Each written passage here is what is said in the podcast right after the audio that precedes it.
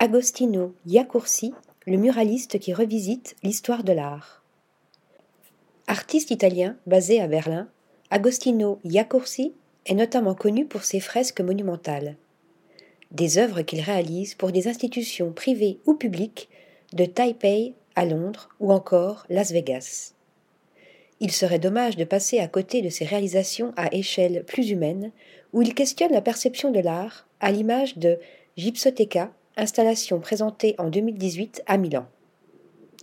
Pour cette exposition, l'artiste avait comme objet de recherche la sculpture gréco-romaine, un chapitre capital de l'histoire qui se résume à tort dans nos esprits à des masses de marbre blanc immaculées.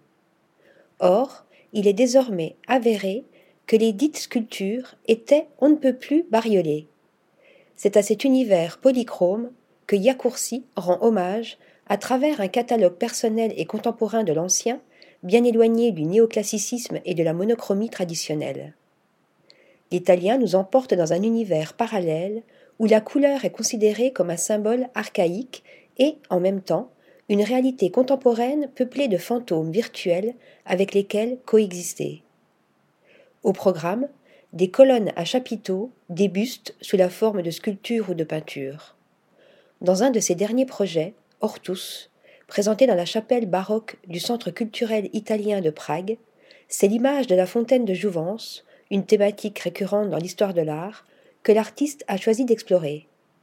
Une relecture heureuse de l'histoire de l'art qui se confronte à notre époque.